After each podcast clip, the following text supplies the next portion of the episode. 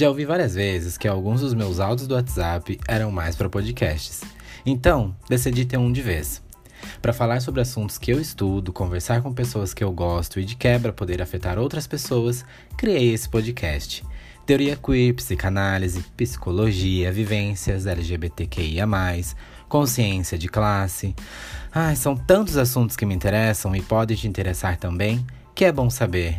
O que tem para hoje? Eu sou o André Marques, acadêmico de psicologia pela Unifeb, dedicado a estudos de gênero a partir da teoria queer e da psicanálise, e tô aqui pra gente trocar ideia. E aí, vamos lá?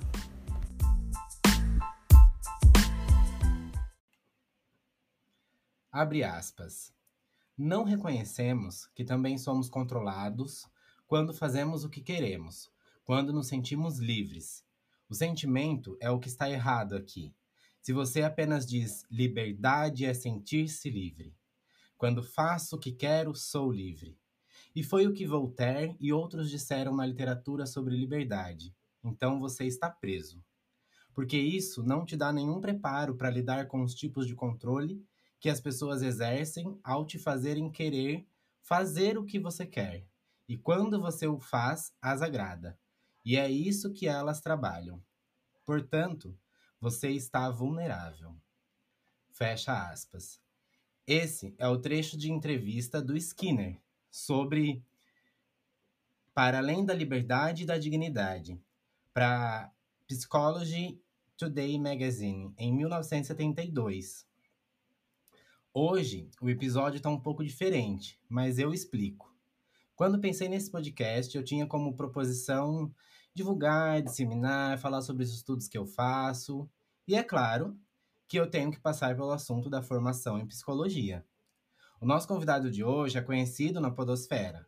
Faz parte de um podcast de divulgação científica com mais de 200 episódios, gente. Já pensou? Nem preciso dizer que ele adora falar de ciência e de processos científicos dentro da psicologia, né?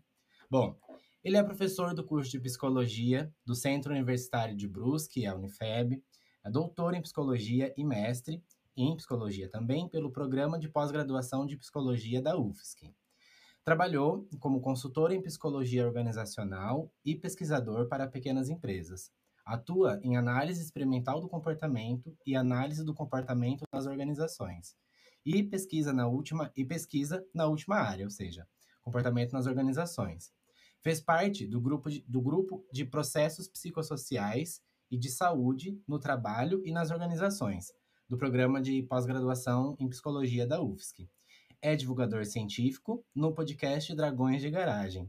Olha só. E hoje estamos aqui para mostrar que é possível um diálogo dentro da psicologia entre as teorias comportamentais, né, que é a sua área, e a psicanálise.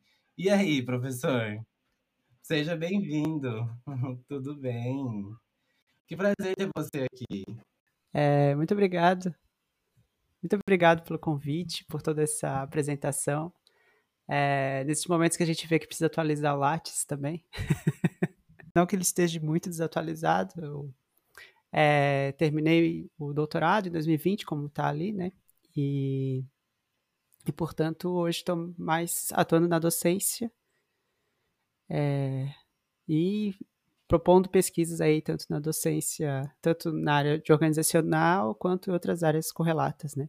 De comportamento de pessoas em grupo. E sim, sempre é possível um diálogo, né? é, especialmente quando há respeito, quando há o, o entendimento das diferentes dos diferentes pontos de partida, não como uma forma de exclusão, mas como uma forma de pensar diferentemente os fenômenos com os quais a gente trabalha. Né? E a psicologia é cheia dessa pluralidade quando a gente olha é, para epistemologias e de formas para que a gente possa olhar para os fenômenos que a gente estuda. É, eu acho isso bem importante, porque até assim, dentro da, da universidade, né, da academia, a gente, lógico, no primeiro, logo no primeiro semestre, assim, já é optado por essa, essa certa rivalidade, assim. E ah, é, é, até faz parte do jogo, é, a gente leva na brincadeira em muitas, em muitas partes, né? Mas acho que é importante, às vezes, a gente buscar esse diálogo, né, professor? E, e, e conversar mesmo, mostrar que tem como. É, eu acho que é também olhar para as diferentes escolas da psicologia, entender que elas têm contribuições muito importantes, né, para como que a gente chegou ou para que fenômenos e como a gente estuda o fenômeno da os fenômenos psicológicos, né, hoje em dia, porque é, a, a gente vai ter diferentes formas de olhar para esses processos e isso parte tanto de fazeres diferentes que se foram organizando em volta desse conhecimento, dessa área de conhecimento, né, que é a psicologia, quanto é, perguntas e problemas que só são possíveis a partir de outras visões e outras epistemologias né, que se propõem a estudar. E é claro que isso não indica que a gente vai trabalhar de forma eclética, né, como tem alguns que dizem por aí, porque porque isso, é, porque daí a gente também se distancia e não consegue ter um, um chão muito claro onde se basear as nossas ideias e as nossas análises né, sobre os processos que a gente está estudando. Mas o diálogo, sim, é importante, é possível, né? É importante a gente estar em contato com o que está sendo pesquisado e descoberto e aprendido, né?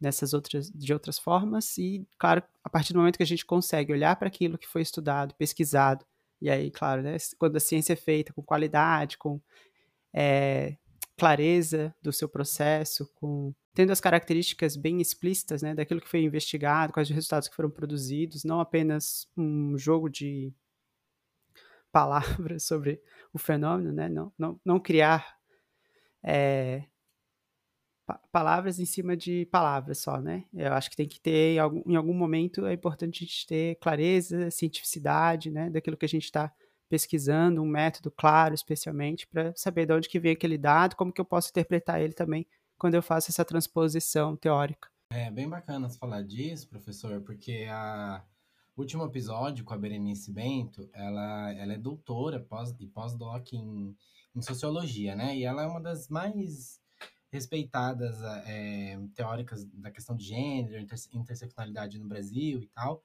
E ela falou uma coisa é que foi assim, eu perguntei sobre a, questão da, do doutorado dela, que virou um livro, que é um dos livros de referência e tal, é, como é que foi essa questão pessoal, enfim, ela diz, olha, é, eu entrei uma pessoa e saí outra. E aí ela chega nesse ponto que a gente está falando, que é, eu não acredito, ela diz, que é, um mestrado, um doutorado, uma pesquisa profunda, como são esses processos dentro da academia, é, não te transformem. E se, e se isso não está acontecendo, né, não está te transformando, é porque está só pegando uma referência e copiando essa referência e, e, colocando, falando uma coisa em cima da outra, que é mais ou menos isso que você está dizendo, né? Esquecendo dessa, do quanto isso também transforma a gente, né? Do quanto é, a ciência e os processos que a gente está dentro da universidade também vão transformando a gente, né? É, eu acho que o, a, a, beleza de se fazer ciência, né, tanto desde o ponto de vista do início de um processo de ensino superior até a, as pós-graduações, né, tanto especialmente de estrito senso, né, que é o mestrado e doutorado, eu acho que a, a beleza disso é a gente está aberto, né, a refletir, a mudar o pensamento, a ter essa humildade cognitiva, né, de a gente aceitar uma visão que vai contra aquilo que a gente inicialmente pensou. Porque se a gente não tem esse perfil, ou se não deixa se transformar nesse processo, a gente não vai estar tá fazendo ciência, né? A gente simplesmente vai estar tá tentando ajustar aquilo que a gente está encontrando na realidade, se a gente tem experimentos, né? É, tá tentando ajustar aquilo que está na realidade para concordar com o que eu já pensava sobre o assunto, né? Que é o problema de a gente ter muito apego às nossas hipóteses iniciais, como coloca o Carl Sagan.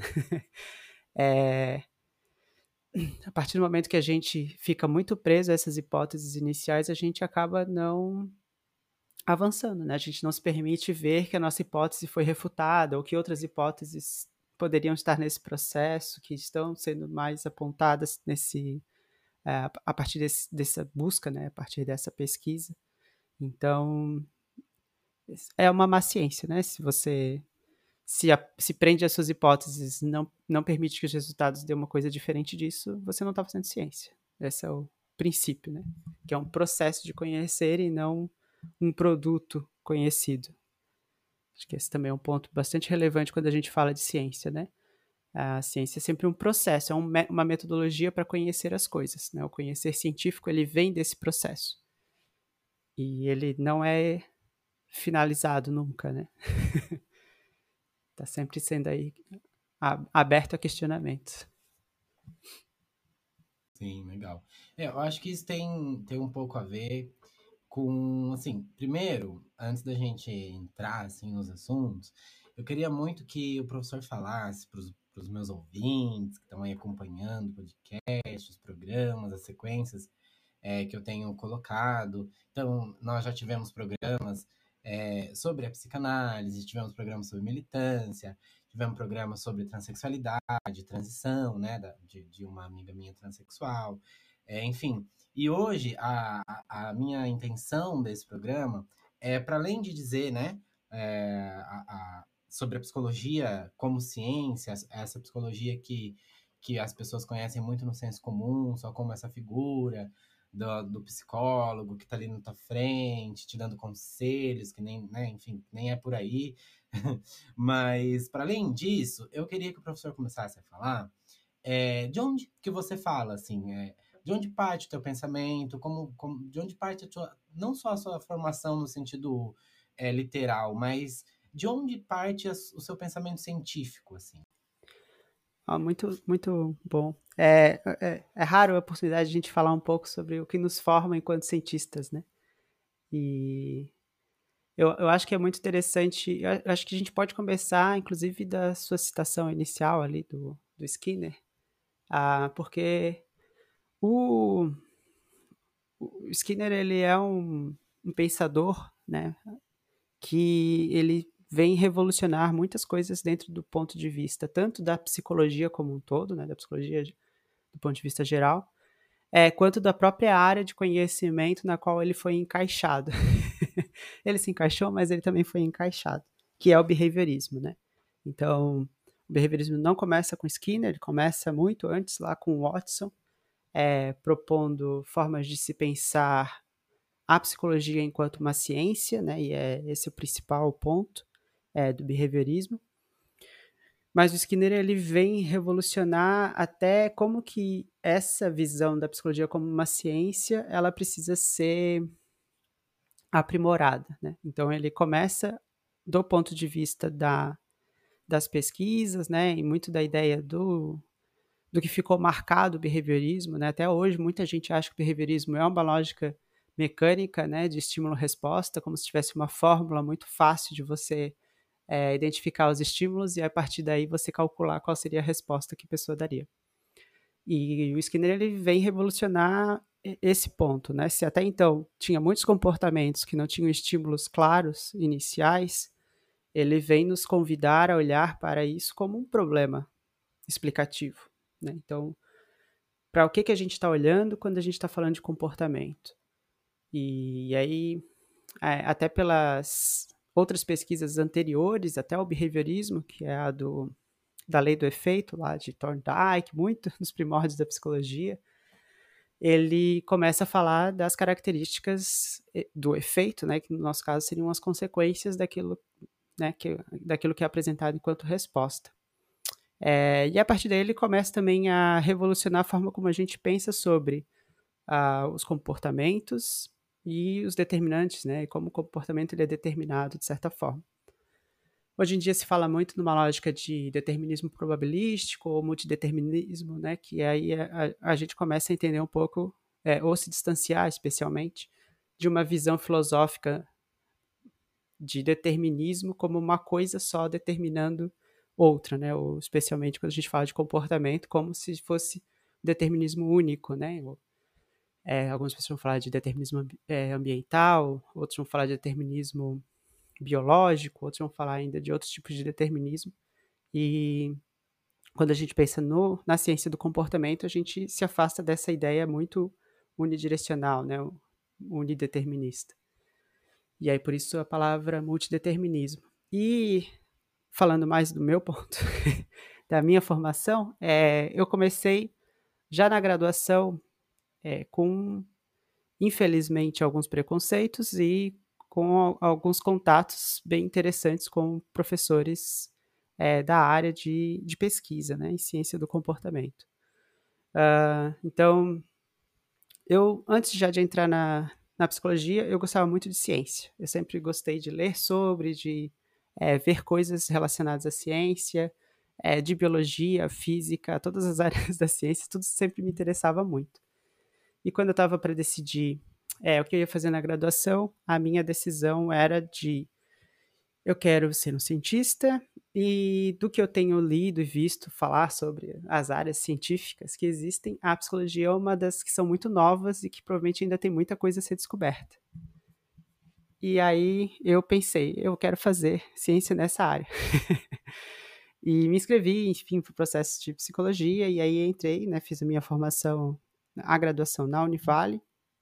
E lá a gente teve alguns contatos bem relevantes já de início, é, com visão de, é, da importância né, de se entender os aspectos biológicos do comportamento, então questões de neurociência, de, a gente tinha uma disciplina chamada neuropsicologia, na qual a gente aprendia muitas das coisas que são comentadas como processos básicos, né, hoje em dia, enfim, é, que estão relacionados a como os aspectos orgânicos do funcionamento cerebral e do corpo como um todo, mas especialmente desse, desse aparato, né, desse órgão, é, ele contribui para a gente entender os processos psicológicos, como que eles funcionam, quais são suas características. E esse professor foi o Eduardo José Legal, ele foi muito importante na minha formação. É, assim que eu comecei a me envolver mais com o mundo acadêmico, fiz iniciação científica com ele, né? Então, é, comecei a aprender a pesquisar, iniciação científica voltado para burnout, na época a gente estava com um instrumento, depois da, da iniciação científica, entrei no laboratório, que lá a gente tinha monitoria é, de laboratório, né, como bolsista mesmo. Então, fiz monitoria de laboratório é, em, na disciplina de análise experimental do comportamento, é, ou psicologia comportamental, como também se chamava.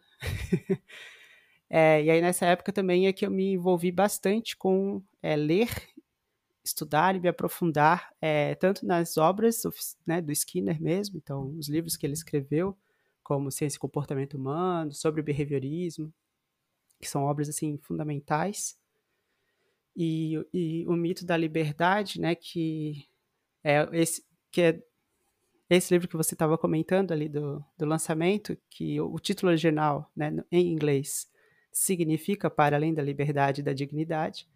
É, Para o Brasil, ele veio traduzido como Mito da Liberdade.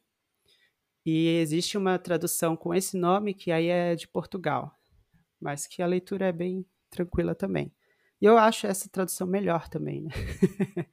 ah, para além da dignidade, da, da liberdade e da dignidade. Porque acaba discutindo várias das questões é, que estão implícitas nessa visão de dignidade, de quando a gente pensa no comportamento como algo determinado, né? Se o comportamento ele é determinado, é, como é que a gente vai falar da dignidade humana, das suas questões pessoais, do seu mérito? uh, se a gente está falando que o comportamento ele é determinado, né? Por mais que existam variações e, varia e variabilidade para essa determinação, ela não é unideterminada, como eu comentei inicialmente, mas a gente acaba tirando um pouco é, do sujeito tanto a sua culpa quanto o seu mérito. E isso, numa sociedade, especialmente na época que ele discutia isso, né, era muito mal visto, mal compreendido. É, hoje em dia a gente consegue ter um diálogo muito mais próximo disso, até porque outras áreas de conhecimento também avançaram né, nessa visão, né? tanto a filosofia quanto é, outros, outras epistemologias da psicologia também elas vão trazer um pouco desse, dessa reflexão. E, e nesse livro, inclusive, a gente reli recentemente, até porque a gente estava discutindo ele no grupo de estudos. Então, é muito interessante assim como que ele vai trazendo essas reflexões sobre é, como que a gente fala de responsabilidade, porque não se tira a responsabilidade de quem se comporta, mas ao mesmo tempo, é, como que a gente seria uma sociedade um pouco mais é, competente em ter bons comportamentos em pessoas mais engajadas e mais, que aprendessem com mais qualidade, enfim, várias coisas nesse sentido, que se respeitassem também. é, se a gente compreendesse que o comportamento não é uma responsabilidade única daquele que se comporta. Né? Então, a gente começa a ter mecanismos ou capacidades para mudar essas relações. E aí, muito do que se discute, do que se reclama, talvez, dessa visão, é essas questões, né? De, ah, então, como é que a gente vai responsabilizar ou punir alguém que faz algo errado? Porque é entre dois problemas. O primeiro é, é a punição, ela ainda, por mais que a gente veja outras formas de controlar isso, melhor, melhor aplicação é, do conhecimento que a gente tem para gerar bons comportamentos, a punição ela ainda não é completamente excluída. Né? Ela tem o seu papel em alguns pontos, especialmente quando a gente vê o efeito dela sobre o comportamento, para pelo menos sinalizar que aquele comportamento é errado. É, e a gente também tem uma outra questão que é aquilo que ele discute ali, né, sobre liberdade. A gente pensa que a gente é livre quando a gente está fora de coerção, né, ou seja, quando a gente se sente, né, como ele diz ali. Então, significa que eu não estou sendo punido, não estou sendo coagido a fazer as coisas. Mas não significa que aquilo que eu estou querendo fazer não é interessante para algumas coisas, para algumas pessoas, ou para um mercado, especialmente, né? E aí a gente vê hoje em dia, especialmente questões de da, tec da tecnologia da informação, usando as redes sociais e os celulares, né, que estão todo tempo com a gente, o quanto eles reforçam vários comportamentos que não são necessariamente, se eu parasse, pensasse, planejasse a minha vida, não são necessariamente aquilo que eu quero fazer. Mas por serem reforçadores, parece que eu quero fazer aquilo. E eu me sinto com a vontade de fazer aquilo. E aí eu passo muito tempo numa rede social e pouco tempo planejando outras coisas, ou enfim, né, pensando ou reorganizando as prioridades e as contingências né, daquilo que eu quero fazer. Uhum. Uhum. Uhum. É bem interessante, professor, porque eu acho que isso é, puxa um gancho para a gente pensar que, olha, é, o, que, o que, foi interessante ali, na, né? Eu já tinha visto aquela, é uma entrevista, né, que o Skinner dá, e eu já tinha visto ela, acho que na disciplina que nós tivemos, análise de comportamento 1, que eu estava vendo alguma coisa específica disso, mas o que, o que é bem interessante, que eu acho que o Skinner vem, vem dizer e que dialoga bastante é, né, com esse pensamento da filosofia, até em algumas vertentes, é isso do dessa liberdade de que não, você não tá, você não é li, tão livre quanto você imagina, né? Você você tá o tempo todo é, buscando receber é, ou dar re, receber reforços ou dar esses reforços, é, porque mesmo que você não pense sobre isso, né? Então, acho que e isso a gente pode talvez é, pensar até na, na maneira como a gente tem se organizado, né? Como sociedade, é, principalmente com as questões da tecnologia, né? É, sei lá, desde da questão política até tudo a gente pode colocar esse pensamento do Skinner e acho que isso que é, é legal, assim, extrapolar é, teoricamente ah, porque, ah, meu Deus, mas o Skinner é, é comportamentalista, behaviorista, mas ele tem um pensamento filosófico também, né? Eu acho que seria um, um, pouco interessante o professor falar disso também, dessa filosofia de pensamento, desse pensamento filosófico é, do behaviorismo. É, eu acho que é, é bem interessante pontuar isso, porque behaviorismo, ele é um, uma filosofia, né? E, e, é claro, a gente vai pensar em todas as escolas da psicologia, né? A gente chama de epistemologias da psicologia, porque são isso, são posições filosóficas, organizações sistemáticas de como compreender o mundo. E ele dá base para uma ciência, né? Ele não é a sua ciência em si. É claro que ele nasce inicialmente de um, de um pensamento científico, né? De uma lógica é, de a gente olhar para os fenômenos como fenômenos materiais, né? Então a gente está olhando para os fenômenos materiais porque é isso o que a ciência consegue se ocupar, basicamente. né? O que a gente pensa aí, ah, o que a gente consegue estudar cientificamente, assim, de forma má, bem simplificada, né? Aquilo que a gente consegue estudar cientificamente é aquilo que tem em algum aspecto uma materialidade ou uma relação material, né, entre matérias. Enfim, é, hoje em dia a gente localiza pelo menos, né, eu e alguns pensadores, a gente localiza a, o behaviorismo enquanto materialismo cultural, né, então, no sentido de que ele tem uma lógica de que ele parte da ideia de existir matéria, mas existe toda uma significação que se faz em cima dessa matéria, né? ou seja, acúmulos de modificações e de mudanças e, é, e de significados que as pessoas dão a esses materiais, né? essas coisas e como que eles se relacionam com isso. É, e é interessante, né? porque isso vem ah, de uma tradição científica muito grande, né? especialmente quando a gente pensa em é, no darwinismo e no neodarwinismo, para a gente entender a relação dos organismos e como os organismos existem e por que, que eles têm variações de características, é, vem muito dessa lógica também, né, de, de relações e mudanças ao longo do tempo que vão deixando a sua história, né, por mais que seja uma história genética, circunscrita ao DNA, mas ele tem uma história, e hoje em dia a área da genética ela se propõe a ler essa história, né? essa tentativa. Ah, então, é uma, é uma outra versão né, dessa lógica agora aplicada a coisas que são mais humanas, né, da área de conhecimento humano, que também tem uma história, também tem um acúmulo, é, que não é só a história escrita texto, né? mas que já vem antes de tradições orais e que foram, foram se perpetuando, em, tanto em termos de oralidade, mas também em termos de práticas culturais, de comportamentos, as coisas que a gente faz. E isso está brincado na gente, né? Então não tem como a gente pensar no que a gente faz hoje, no que a gente quer fazer, no nosso comportamento, enfim, é, sem considerar isso, né? E a gente sempre fala, né, dos três níveis de seleção quando a gente pensa em comportamento humano, porque tem essas características. A gente tem um corpo biológico, né, orgânico, enfim, que tem suas características. A gente tem um, uma aprendizagem na interação com o mundo e a gente tem uma cultura, né, que circunscreve coisas que a gente aprende, coisas que a gente não aprende, tradições que vieram aí dos nossos antepassados. E tudo isso afeta como a gente se comporta.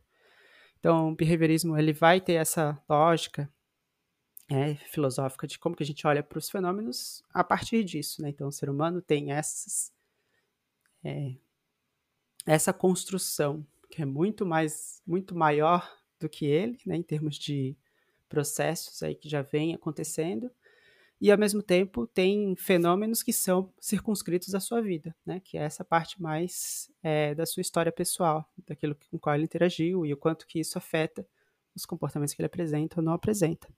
É, acho que esse é o principal, assim, quando a gente pensa em behaviorismo, é pensar nessa filosofia que em que as coisas elas são como são por vários elementos que a constituem, né?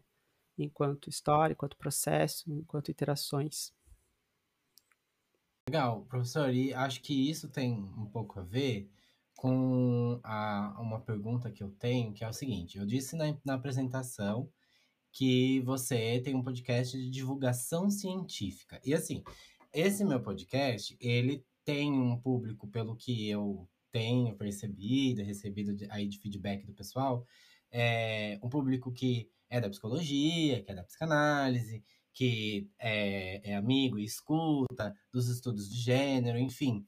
Mas de uma forma geral, assim, é, eu queria que o professor explicasse essa diferença entre divulgação científica e uma divulgação que não é científica. O que é necessariamente uma divulgação científica, né? O que, o que faz de um, de um podcast, de, de uma revista, de um livro, ter essa, esse traço científico, essa característica científica, é, e como que as pessoas que estão consumindo isso, ou que estão lendo, ouvindo, enfim, podem perceber e saber essa diferença? Pergunta muito difícil.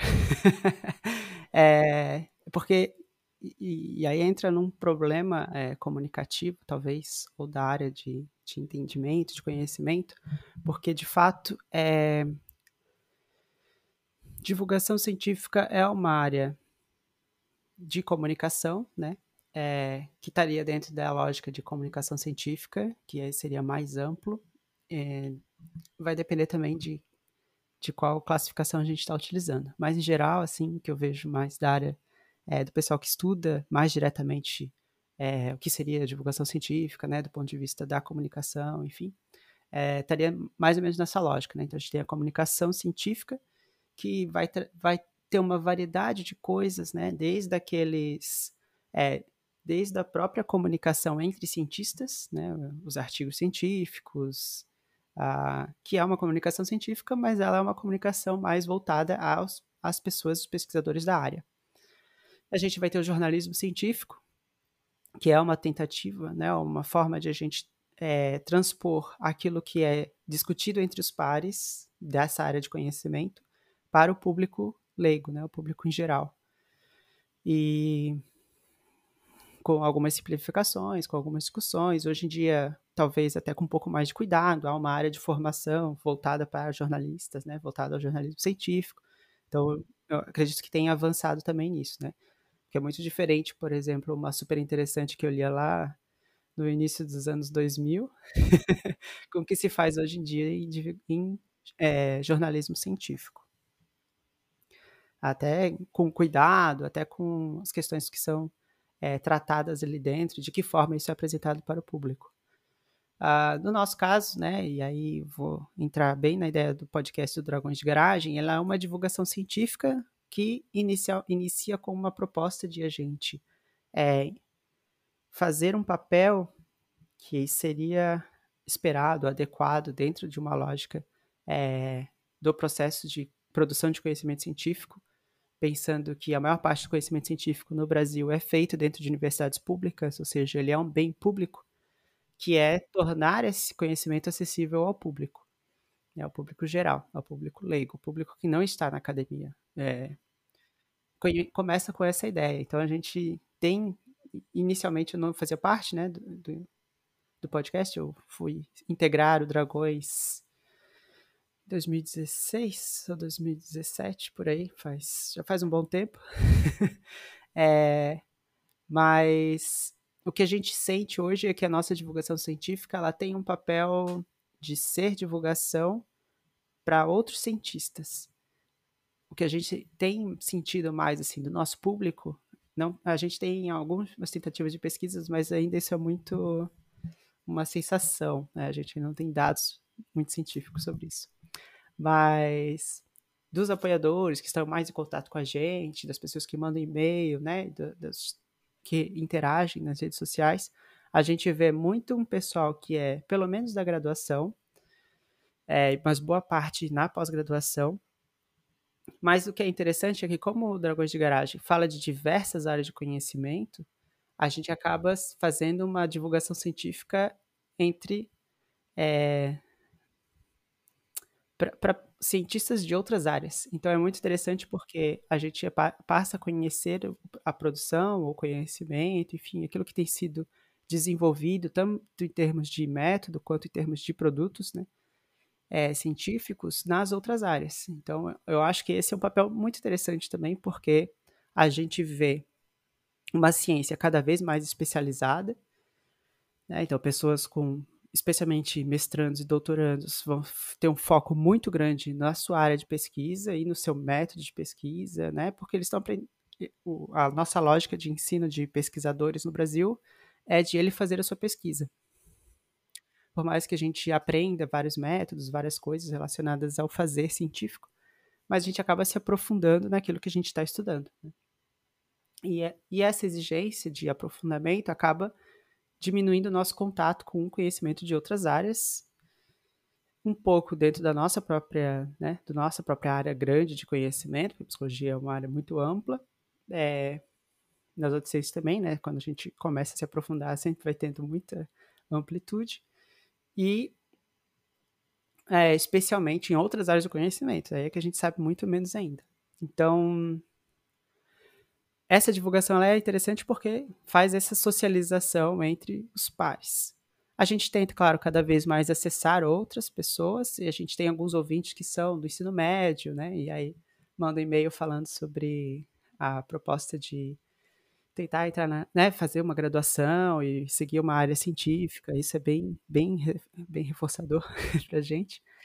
É, mas, em geral, assim, o que a gente percebe é que a gente ainda atinge mais esse público já mais educado, né, com maior tempo de, de processo formal de educação. Hum, inicial... É, a nossa inspiração para fazer divulgação científica é o Carl Sagan, né, que eu comentei, que eu citei mais cedo, que é o, o autor de Cosmos, né, aquele seriado não recente, quer dizer, o recente é baseado no antigo, né? Então, lá dos anos 80, ele fez um seriado, acho que um dos primeiros seriados de divulgação científica, que é o Cosmos, e aí ganhou uma edição recente aí em 2000 e, nos anos 2010, né? Se eu não me engano. E, e aí tem livros famosos também, né? Como é, é,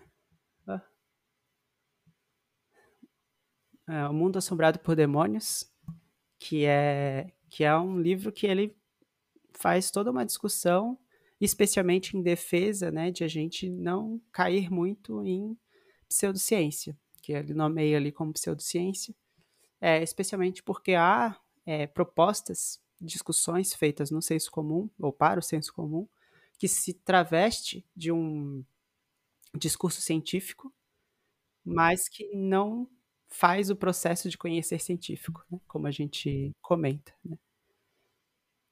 Então ele ele pega o falar, ele pega os termos que são da área da ciência, mas não faz o processo de conhecer científico. Então faz afirmações, né, muitas vezes até malucas sobre as coisas, sobre os fenômenos, é, com esse discurso que seria científico. Uh, isso é uma das questões né, que acaba inclusive nomeando o podcast, né? Porque muita gente acha estranho o nome do podcast muitas vezes, porque Dragões de Garagem pensa que são jogadores de RPG ou de videogame. e na verdade é com base em um dos capítulos desse livro do Mundo Assobrado por Demônios, em que ele faz um, um é, é, é, essa comparação, né, da, do dragão na garagem como uma hipótese que você não consegue refutar. E aí, por você não, consegue, não conseguir refutar, ela não pode ser científica. É, uma visão bem popperiana, assim, né, de ciência. É, mas que dá pelo menos algum norte para as pessoas começarem a pensar e debater sobre ciência. Eu acho que isso é bem interessante. É, sim, eu acho que no decorrer da pandemia, né, com toda essa questão da vacina, enfim, é, de pesquisas colocadas assim, até por, por médicos, né, importantes aí para para o desgoverno que a gente tem no Brasil. Enfim, é, isso ficou muito em voga, né? A gente até discutiu algumas vezes na sala de aula isso, porque via, a gente escutava muito assim: ah, existem estudos que comprovam, né? Ah, esse fulano tem artigo científico publicado, mas ela é médica não sei onde, né? E isso, de certa forma, colocou o debate, né? Muito é, atual, assim, do que é científico, do que não é, e de como, e de como é, validar um processo científico é, fidedigno, assim, aos dados, às pesquisas, enfim. E até teve um vídeo que você indicou pra gente, que inclusive eu indico para os ouvintes, do Atila, Atila Marinho, né? É Marinho o sobrenome dele, e a Marinho, isso, do, no YouTube, que é sobre a pesquisa científica. E ali a gente vê que não é só você dizer que tem uma, uma, um artigo publicado que faz disso uma verdade, né? Que faz disso uma. É, então, é, então, agora isso está valendo. Não, eu até ia comentar dessa apropriação né, que houve, uh, tanto do. não só do discurso, do discurso científico, mas até é, dos processos, uma subversão dos processos científicos de conhecer. Porque houve, inclusive, né, como a gente estava num, num, momento histórico bastante urgente, é, houve uma, uma flexibilização em termos de publicação. Então, se publicava muita coisa no que a gente chama de pré-print. O pré-print é um artigo que ele ainda não foi, é, não passou por uma avaliação por pares. E esse é um processo bastante relevante quando a gente pensa em publicações científicas, né? Os artigos científicos, eles não chegam numa revista só porque alguém pensou numa coisa e escreveu. Essa pessoa escreveu, ela submeteu a esse conselho né, da revista científica e esse conselho mandou para pesquisadores da área lerem aquele artigo e criticarem aquilo, é, né, especialmente identificar se a metodologia indicada está coerente, se os resultados são coerentes com a metodologia, várias coisas, né, aquilo que a gente pensa é, no que é um bom artigo científico. E, e só depois disso ele é publicado. Como a gente estava num momento urgente, a gente precisava de muito conhecimento, então houve-se muito uma cultura de pré-prints, que na área biológica não era tão comum, na área psicológica é extremamente incomum. É, mas o que, que aconteceu? Aconteceu o surgimento de artigos falsos, né? É, artigos mentirosos, assim, com dados fabricados é, para vender alguns tipos de tratamento. E isso caiu no discurso mais político, no discurso ideológico, enfim, né? Porque seria uma solução fácil é, para uma situação muito difícil, muito complexa. Então, é, esses artigos, logo que foram revisados, já caíram, né? Eles não passaram a ser um texto publicado, por, é, revisado por pares, mas ainda causam estragos, né? Não, não que o sistema de avaliação por pares seja a prova de falhas, né? A gente já teve artigos que passaram por revisão, que foram publicados e depois identificou-se fraude. Então, e aí, como eu falei, né, a ciência está sempre aberta à discussão porque ela realmente está sempre aberta à discussão, mas não por qualquer pessoa na internet. Né? ela está aberta à discussão por, por profissionais pesquisadores da área, né, que vão ler aquele artigo criticamente, né, e entender os seus processos, sua construção. É, parte da formação em graduação, né, na graduação, no ensino superior, é ter também essa capacidade né, de você ler criticamente um artigo científico, não aceitar de pronto tudo que está escrito no artigo científico, porque é, o dado ele é um dado que ele foi feito, foi produzido por pessoas e pessoas cometem erros. E acho que esse é um outro ponto importante é, da humildade científica, né? Eu acho que ela é, fazer ciência é um processo bastante de humildade, né? De você assumir também erros e não simplesmente provar pontos. É, eu acho bem interessante essa discussão, porque é, para falar né, da psicologia como uma ciência, da psicologia, dessa, dessa imagem que eu falei no começo do episódio, que o senso comum tem do psicólogo como esse profissional que está ali para me escutar e vai e, e estudou para estar tá ali, mas é, não se fala muito de como que é esse processo, né? O que que faz da psicologia uma ciência, né? a formação, o rigor acadêmico, esse rigor para ser um psicólogo, para se formar um psicólogo, né? Eu gosto dessa ideia do formar, porque é, quando a gente entra na, na, na, graduação, a gente tem muito até essa, essa ideia do psicólogo como esse que vai estar tá ali para te ajudar, para te apoiar e tal. E, sei lá, quando a gente começa a entender, por exemplo, na disciplina de processos psicológicos básicos, é, ou na disciplina de neuroanatomia, você às vezes fala assim, nossa, né, eu só começando a graduação e olha o que, o que eu estou estudando. E, e aí a gente começa a entender um pouco disso.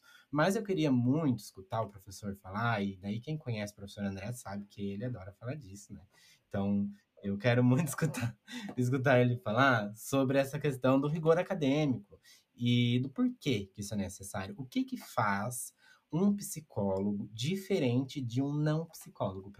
É, eu, eu acho que parte sempre dessa de a gente pensar em conhecimento, né?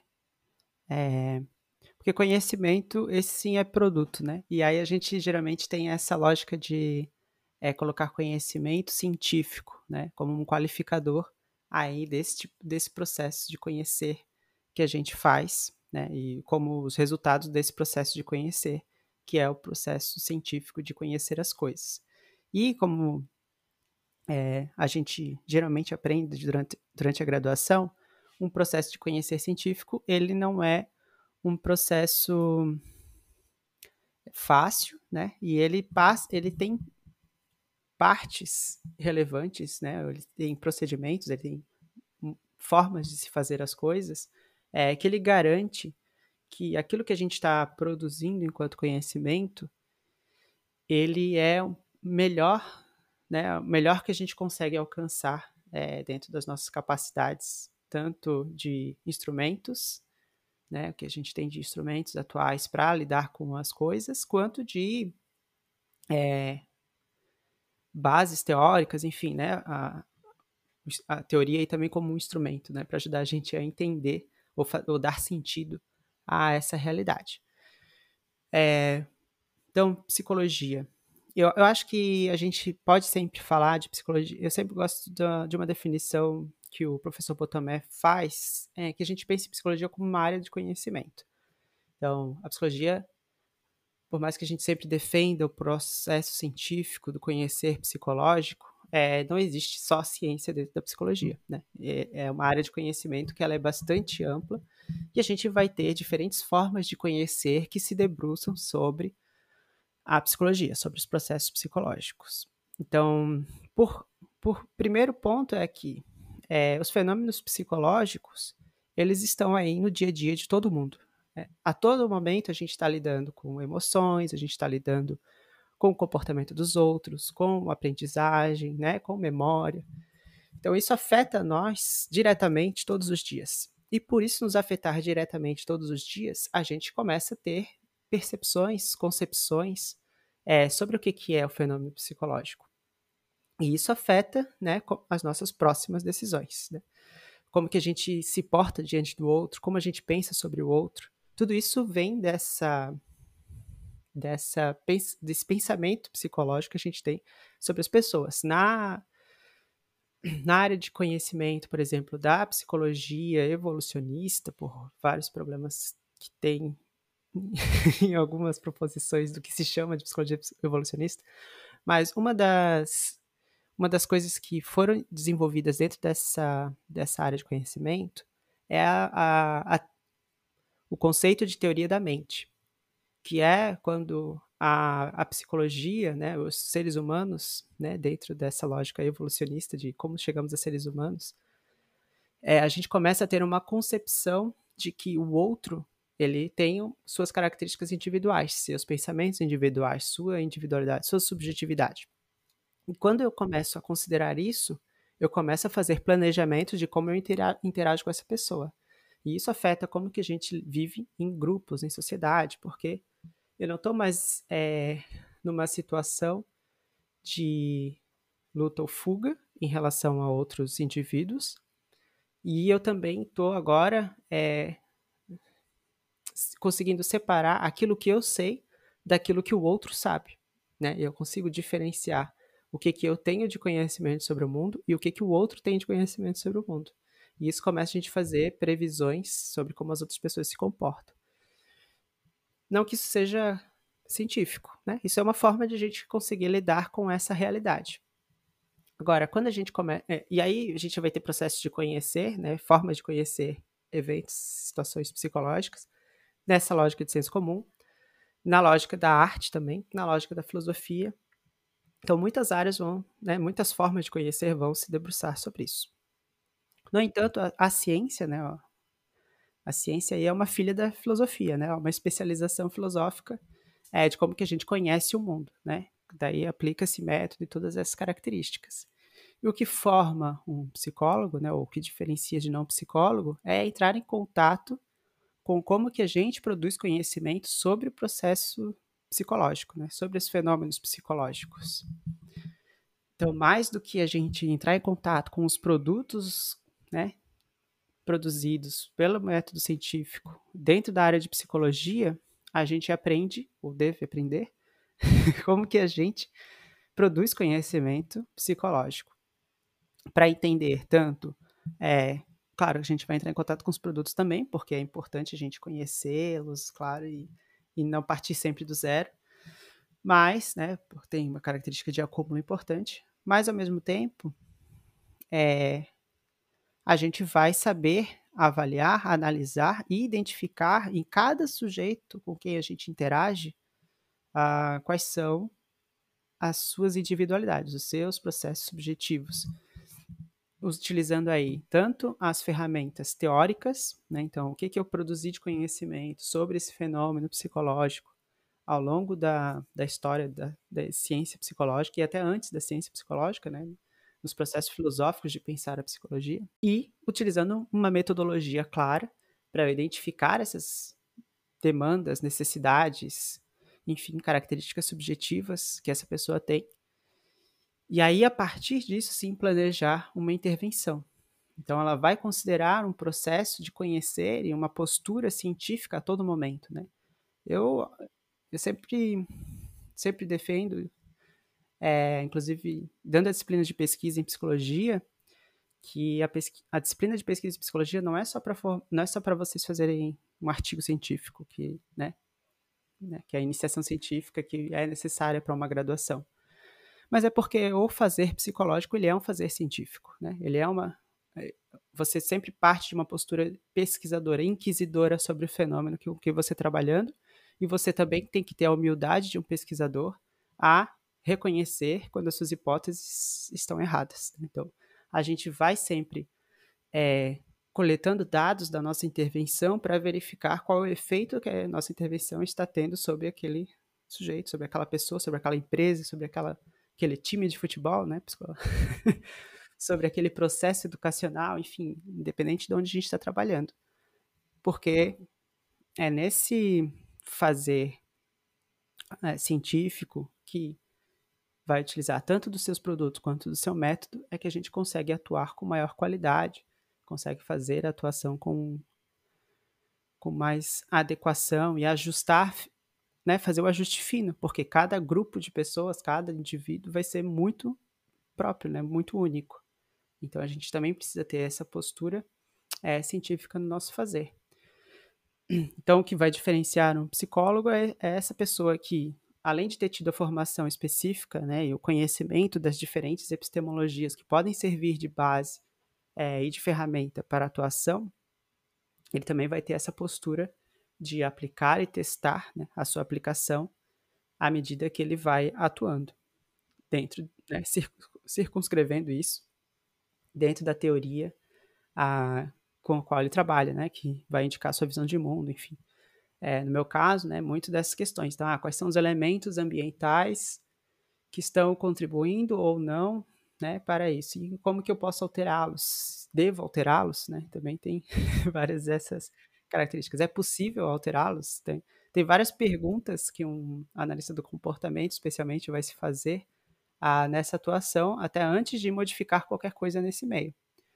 E a partir da modificação, a gente vai olhar e registrar e analisar né, qual é o efeito dessa alteração. Se ela está indo na direção que é esperada, que é adequada, enfim, né, que é da necessidade, que vai atender essa necessidade, ou se não, está indo em outra direção e como que eu posso voltar, né, ou adequar é, essa intervenção sei se é suficiente. Se eu usei palavras muito difíceis também, porque às vezes eu me pego é, usando os termos técnicos, enfim. Mas, mas eu acho, professor, que o, o principal que eu percebo, né, da, de, entre os não psicólogos e os psicólogos que estudam, né, que pesquisam, porque a gente também tem que tocar aqui que, infelizmente, é, nós temos, como qualquer profissão, né, é, profissionais que não vão, é, estudaram na graduação e é isso, sabe? E, e a gente percebe muito claramente nas intervenções, até mesmo né, na, como esses pacientes ou esses clientes estão, o que está acontecendo com eles, né? Como eles estão dentro, dentro desse processo, independente da, da base epistemológica, né?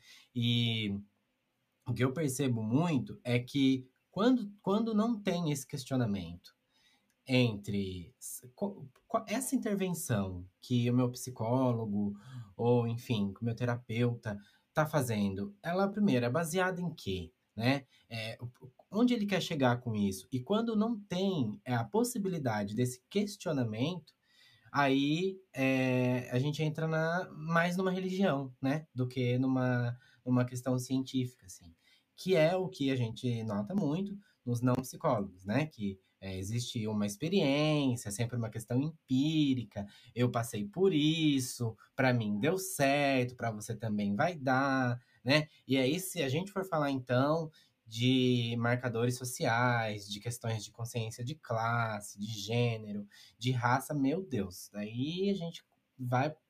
Aí mesmo desce o, o, a, a ladeira. Mas eu acho interessante, assim, para as pessoas que estão ouvindo, a gente, a gente tocar bastante nesse assunto, porque quero deixar claro que não é, não é que uh, eu, e acredito que o professor também, daí ele pode falar por ele, mas não é que sou contra é, alguns tipos de profissionais nesse sentido. A gente só precisa demarcar muito bem o que é o que, né? É, colocar as diferenças. Então, nisso a gente pode falar também da religião dentro da psicologia, né? A questão não é um psicólogo ter uma religião. A questão é, é o que ele vai fazer dentro da psicologia né? Se ele vai tentar colocar a religião dentro da psicologia, daí não realmente não vai não vai rolar, né? A mesma coisa os não psicólogos, não é, o problema não é um psicólogo ser coach.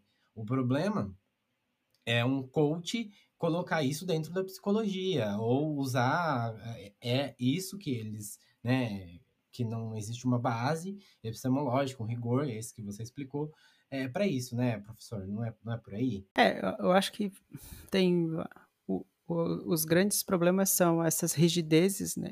Então, rigidez em relação a uma prática, né? Então, é, alguns profissionais vão pegar, e eu vou usar a palavra profissionais porque tem profissionais psicólogos, colegas psicólogos que também fazem isso. Então, acho que é uma questão que a gente precisa debater, que é a rigidez metodológica. Né? Então, se você começa a trabalhar numa lógica de rigidez metodológica, ou seja, eu faço sempre, eu uso sempre as mesmas técnicas, as mesmas intervenções, é, a gente tem um problema, né? Porque eu não consigo a, analisar o quadro, com quem que eu estou trabalhando e adequá-lo, né, à medida que eu tenho necessidades próprias, né, que eu preciso estar tá considerando nessa atuação.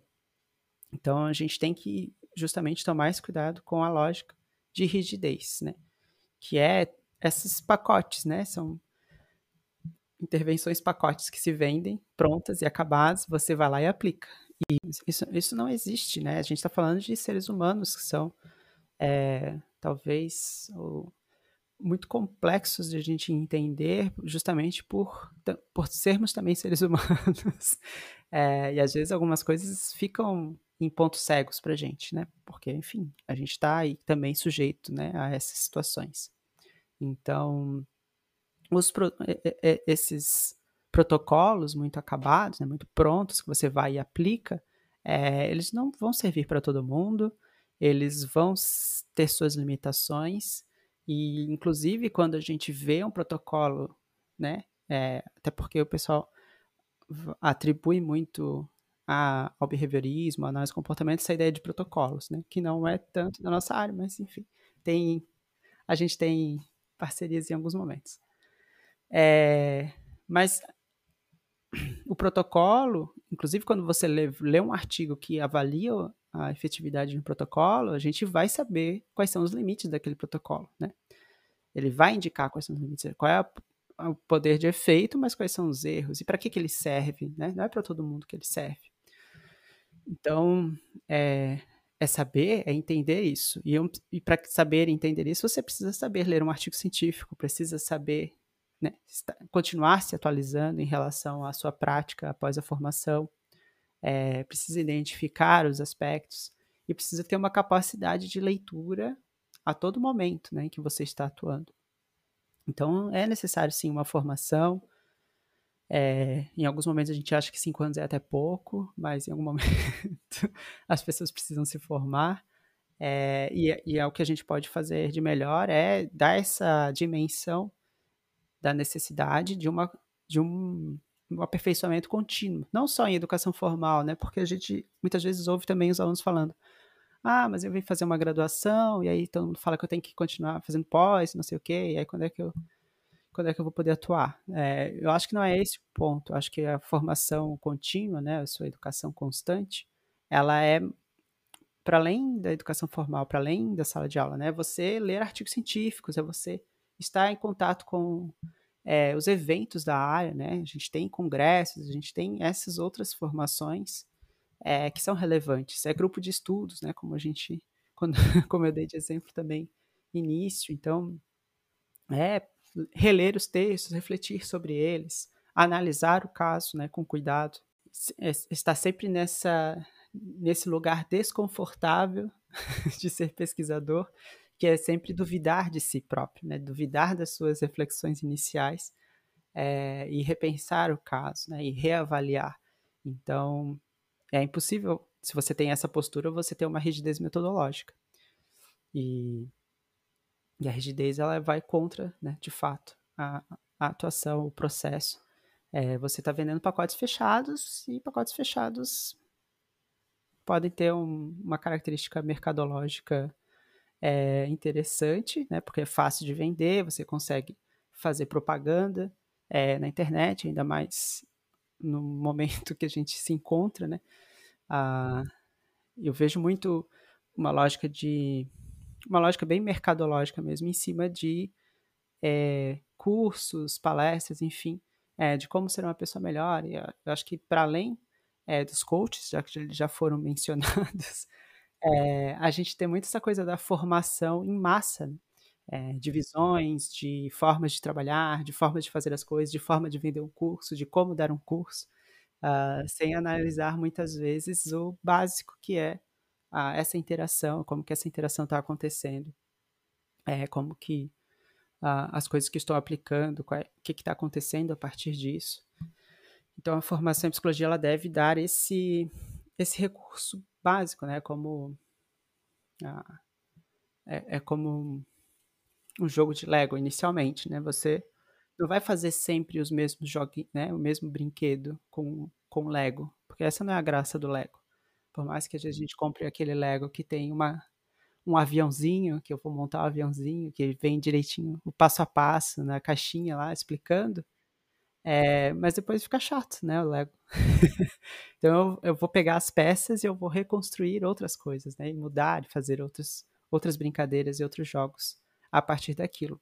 É, eu acho que a formação básica ela vai dar essa possibilidade, né? Ah, o que, que eu tenho de ferramentas a meu dispor e como que a partir disso é, eu crio a minha forma de trabalhar.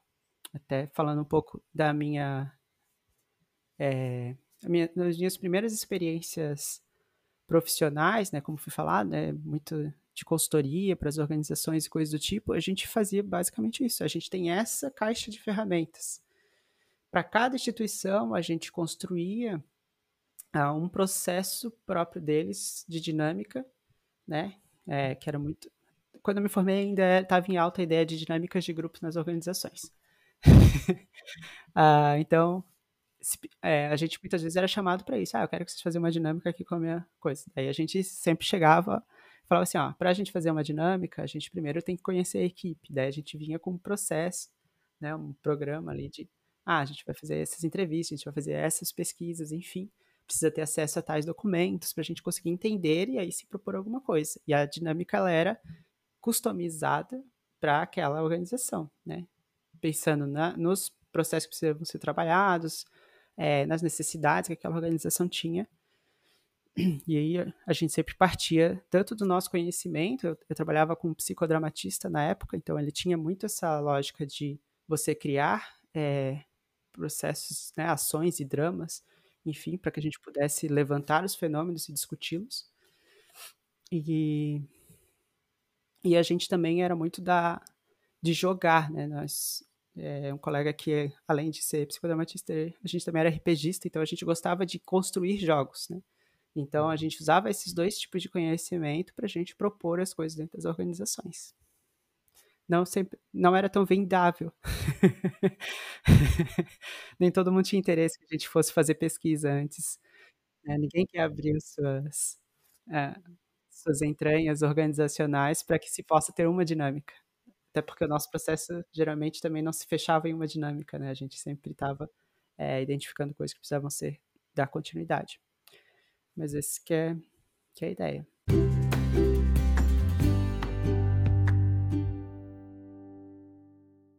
Professor, bom, é, eu sei, né, não, mas possivelmente os ouvintes não saibam, é, sobre a sua pesquisa em comportamento seguro, né? E nós já conversamos disso algumas vezes nas aulas, enfim, é um assunto bem, bem interessante. Eu queria que o professor falasse um pouco é, no que que esse, no que que esse comportamento seguro, no que estudar sobre comportamento seguro é, pode hoje contribuir para o nosso dia a dia, desde as coisas mais simples até coisas mais mais sérias, digamos assim. Acho que a gente pode começar que a, a, minha pesquisa sobre comportamento seguro, ela nasce bem dentro de uma lógica organizacional, né? Ah, todo um outro percurso, mas acho que a, aqui não cabe muito é, essa análise. Mas ela se constitui muito dentro de uma lógica industrial é, de trabalho, mas ela não é apenas para isso. E eu acho bem interessante quando tu me traz essa dúvida de ah, como que a gente pode aplicar isso é, no nosso dia a dia, né? Porque comportamento seguro ela é uma área é, de estudo dentro da análise do comportamento nas organizações que aplica os princípios comportamentais para aumentar a frequência de comportamentos seguros. E há várias, várias questões aí em relação a como a gente torna esse tipo de comportamento mais frequente. Porque há muitos elementos, quando a gente pensa em segurança, né, ou seja, é, prevenção de acidentes, como é bastante conhecido, que ele está muito numa lógica preventiva, né, como a palavra fala. É, e uma palavra, e a, a lógica preventiva, ela se volta a uma coisa de ruim que possa acontecer. Né? Então, você está prevenindo que algo aconteça. E esse prevenir que algo aconteça tem é bastante complicado quando a gente pensa até do ponto de vista de comportamento, né? Porque se eu estou prevenindo, significa que isso não aconteceu. Então, eu não estou fugindo é, de alguma coisa. E se essa coisa não aconteceu, eu tenho pouco, pouca clareza é, de como que ela é. Então, é como se a gente estivesse adiando alguma coisa de preferência infinitamente. Né? É, no entanto, essas características de prevenção, né, ou seja, de afastar alguma coisa que possa acontecer, ela tem um problema é, de controle sobre o comportamento, né? Ou seja, se o nosso comportamento é determinado, ah, essa é uma das coisas mais fracas de controle sobre o comportamento porque se ela fosse forte, né, a gente não teria acidentes. Uh, mas é, tá muito nessa relação. Se a gente está sempre prevenindo, a gente não entra em contato. Tudo bem. A partir do momento que a gente não entra em contato, a gente tem pouca noção é, de qual é o seu, seus efeitos, né? Ou seja, por que, que eu estou prevenindo isso? isso começa a ficar menos claro, né? quanto menos pessoas têm contato, ou seja, quanto maior sucesso eu tenho na prevenção, menos ela parece relevante ou importante. E, e esse é um dos, dos, pontos que acabam dificultando muito a, a gente deixar as pessoas se prevenirem de qualquer forma, né? Ou seja, por elas mesmas, porque elas têm poucas capacidades, né? A gente tem pouca, tem poucos indicadores ambientais que vão ajudar a pessoa a entender se ela está realmente fazendo coisas que de fato são uma prevenção efetiva ou se ela simplesmente deu sorte né, e não aconteceu nada de ruim naquele momento. Porque, para além de ser algo que, se a gente está fazendo direito, eu consigo afastar, enfim, é, tem pouco contato, na maior parte dos casos, a palavra acidente também indica que não é uma coisa que acontece a todo momento, né? É uma coisa que acontece às vezes. E se acontece às vezes, tem vezes que, mesmo sem eu fazer nada, não vai acontecer nada de ruim. e aí é um outro problema quando a gente pensa em controle é, do comportamento. Porque, às vezes, eu tô faz... se eu estou prevenindo, meu sucesso é não acontecer nada depois. E se nada acontece, pode ser porque de fato preveniu ou porque eu dei sorte naquele momento e não aconteceu. Mas se eu não tenho a capacidade de analisar é, né, criteriosamente esse fenômeno, se ele vai acontecer ou não, é, eu posso atribuir o sucesso do, da sorte a, ao que eu fiz. E isso começa a criar uma cultura problemática né, de a gente não mais controlar, né, não mais cuidar de algumas coisas. Isso dentro das organizações a gente vai ver com é, especialmente uma negligência de usar EPI ou de seguir protocolos de segurança. Mas a gente vê isso também é, no dia a dia. Como vocês citou antes, a pandemia, ela tem uma dessas características bastante relevante, né? A gente teve um momento aí bastante sério de uma doença altamente contagiosa e com contágio pelo ar, né? Como a gente aprendeu mais tarde. É, e aí é importante dizer que foi aprendido mais tarde, porque isso tem um outro, outro impacto. Inicialmente a gente aprendeu o que sobre o vírus? Ah, não pode ter contato mas a gente estava preocupado com as gotículas, né? As gotículas são essas que eu, né, quando eu falo, elas são expelidas da minha boca, mas elas têm uma trajetória, elas vão cair. Então a gente tinha essa preocupação, então máscaras de pano não eram suficientes, a gente limpava as compras do mercado, limpava as superfícies, limpava as mãos para evitar ter contato dessas gotículas com as mucosas, né, boca, olhos, nariz. No entanto, a gente foi aprendendo mais tarde que as, o vírus ele ficava em aerossóis, aerosóis, aerossóis, isso, aerossóis. E aerossóis eles não caem, eles ficam no ar, eles ficam suspensos. Então a gente começa a aprender que mais importante do que eu lavar as mãos, lavar os objetos, né, é, usar máscara de pano, é eu ter lugares bem ventilados e usar máscaras que realmente filtrem é, o ar, né? Então, lá para o meio de 2020, final de 2020, na verdade, a gente vai entender que as máscaras mais efetivas eram aquelas que tinham controle de passagem né, de ar, né, os PFF2 ou máscaras cirúrgicas, que no início também estavam em falta, então elas eram desaconselhadas porque não ia ter para os profissionais de saúde, enfim, as pessoas eram para ficar em casa. Então a gente teve várias coisas que a gente foi aprendendo à medida que a pandemia foi avançando. E isso gera um outro problema de segurança, né? Porque se eu fazia de um jeito no início, por que, que agora eu tenho que mudar o jeito que eu fiz? Especialmente se até agora eu ainda não peguei Covid. ah, e, enfim, é, isso cria-se uma cultura de comportamentos que é difícil a gente mudar. É, ao mesmo tempo, depois tem um outro processo que é da vacinação, né, que também é uma estratégia preventiva. E aí, quando eu falo de vacinação, a gente já estava enfrentando um outro problema com a vacinação, que eram os movimentos de não vacinar, né, especialmente crianças. Porque a gente está numa situação que o controle por vacinação de doenças infecciosas, especialmente as infantis, que levaram tantas vidas infantis no passado, ela já estava fazendo muito efeito. Né? A gente já não tem mais poliomielite, é, varíola, a, inclusive catapora, sarampo, cachumba, são muito fracas quando as, as crianças chegam a ter. E aí as pessoas começaram a não vacinar mais seus filhos, porque nunca tiveram, nunca viram essas doenças. As doenças não, não são problemáticas, não, elas não têm a memória de crianças morrendo de sarampo, né? E, e isso é bastante complicado. Poliomielite mesmo, né? Que era uma doença horrível.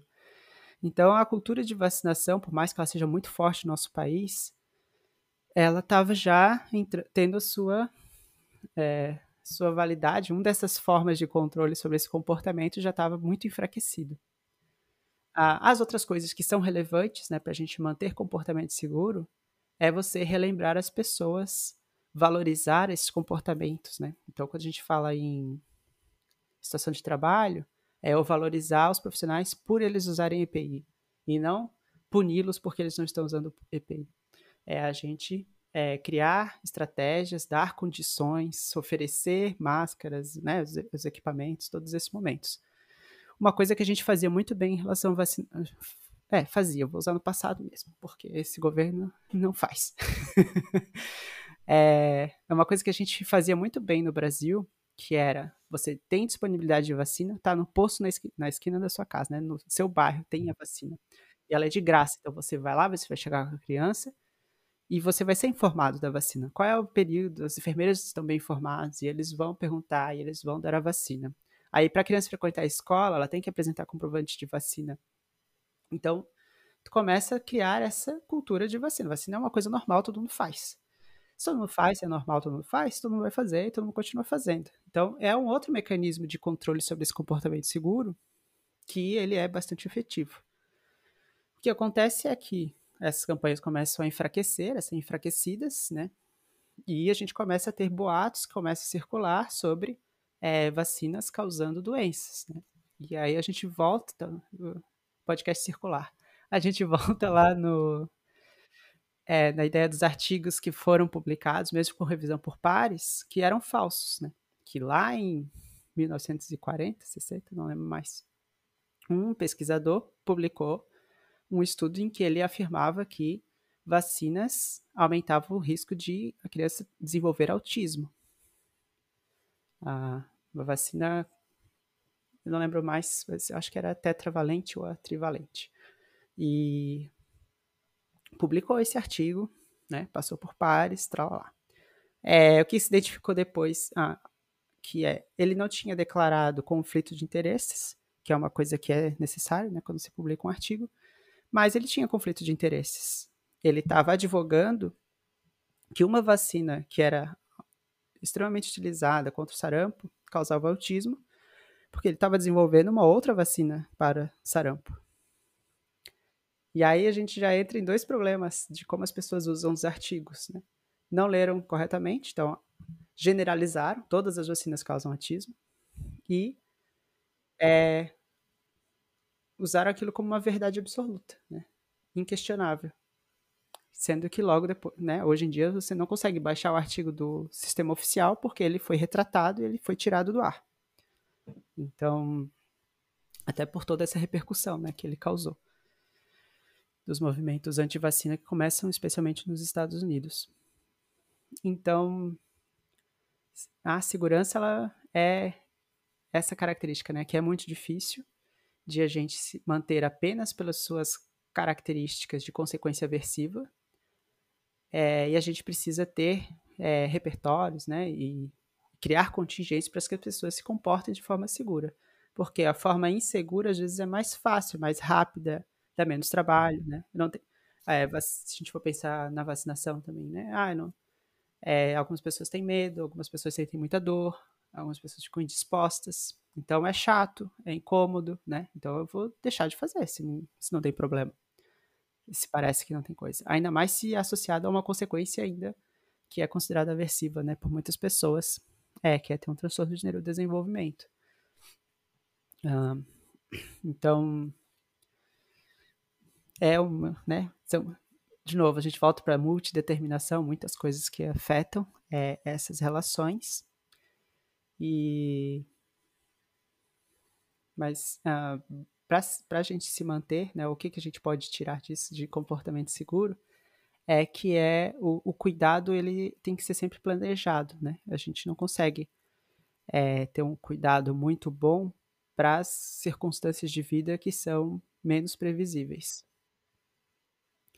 Então, precisa de planejamento, precisa de adequação, de criação de, de é, estratégias né, necessárias para que a gente se mantenha. Então, nesse ponto da vacinação é, é, isso, né? Você ter campanhas, é você aproximar as pessoas, é você falar, é você dar condições. Ah, na pandemia, é orientar as pessoas corretamente, né? Você é, dar a melhor informação possível, é não, especialmente não criar divergências informativas, de, porque a partir do momento que você cria as divergências informativas, você enfraquece qualquer informação, né? E aí entra um aspecto bem verbal, né, do nosso comportamento, que é a gente falar sobre as coisas. Então, se todo mundo tem um discurso mais unificado, né? Então, ah, por que, por que, que a Covid é perigosa? Por que, que a vacinação é importante? Quais são as qualidades, características dessa vacinação? É, ela tem limites, sim, ela tem limites, porque tudo na ciência tem limites, né? Enfim, é, nada é 100% sempre pronto. Nenhuma vacina que a gente toma é 100%. E é uma vacina que foi construída agora, né? No momento recorde, mas com as melhores pessoas, né? As melhores pessoas não, mas os cientistas mais dedicados a esse assunto, é, muito focados nisso, com investimento grande, porque era um problema mundial, as pessoas estavam parando, né? Cidades, países inteiros estavam parados por causa de um vírus. Então não é, um, não é uma vacina, enfim, que foi construída ao acaso ou por sorte. Ela foi é, pensada muito. Então, trazer essas informações ajuda as pessoas a avaliarem essas questões com maior clareza é, e se sentirem menos em dúvida, né? Porque a partir do momento que você tem a dúvida um quanto o outro, vai prevalecer a contingência mais fácil, que é você não se preocupar, não se vacinar e não se cuidar. Eu acho que um outro ponto daí que é bem relevante da, do que eu produzi, né, enquanto pesquisa no doutorado, é que quando a gente pensa em comportamento seguro, ele também tem esse viés hierárquico, né?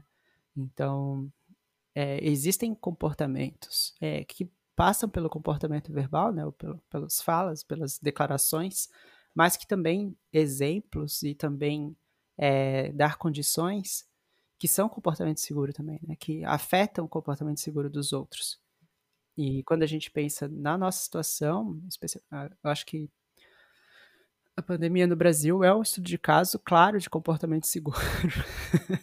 é, porque ele está em todos os níveis, né? Desde os dos governantes demonstrando pouco cuidado, falando, fazendo declarações difusas, né? Então, e contrárias muitas vezes. Então, a gente tinha o Ministério da Saúde defendendo uma coisa e um presidente defendendo outra. E aí o Ministério da Saúde foi, né? Foi o ministro foi substituído. Então, tu vai desconstruindo e tu vai criando muita confusão comunicativa, e isso é o suficiente para que as pessoas não se empenhem no cuidado, porque, como eu falei, não dá para a gente deixar o cuidado pelo cuidado, assim, né? pelas suas contingências aversivas.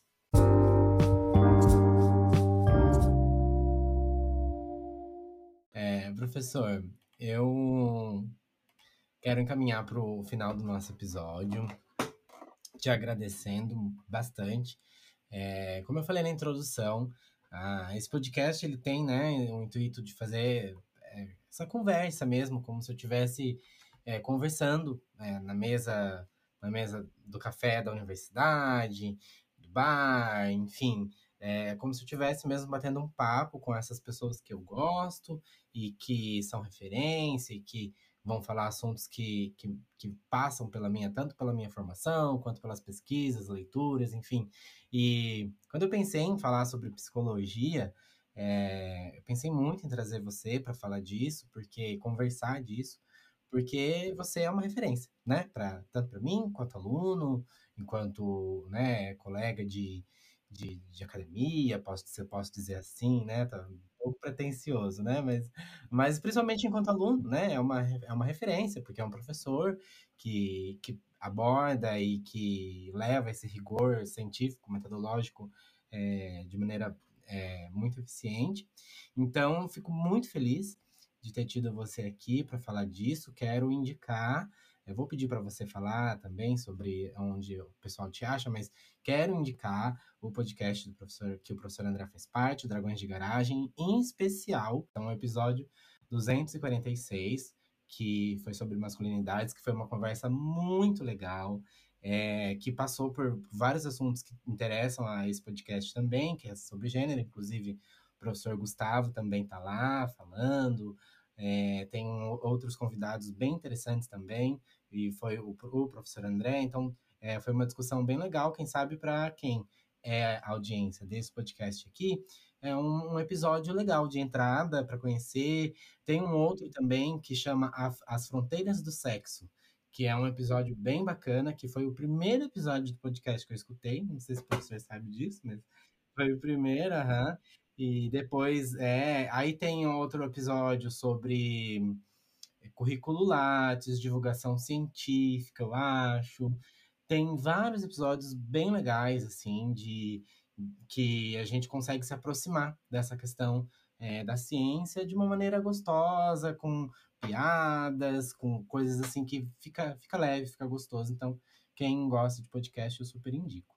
Então é isso, professor. Eu quero te agradecer mesmo por ter conversado comigo esse tempo. Ah, eu queria agradecer também muito o convite, foi uma ótima conversa. Acho que eu me empolguei até de falar bastante.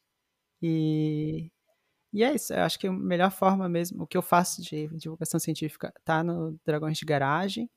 É, acho que é o principal canal, assim, para ver o que, que eu tô falando ciência mais abertamente.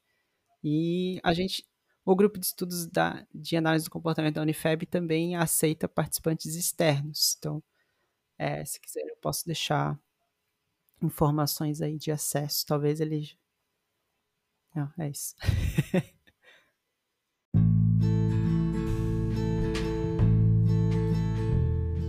E para você que chegou até aqui, o meu agradecimento e o convite para acompanhar o podcast pelo Instagram, arroba o Curtem para hoje. Lá eu coloco possíveis referências ou indicações dos convidados e outras informações do podcast. E se você puder e tiver afim, divulgue para os seus amigos. É isso, tchau, tchau!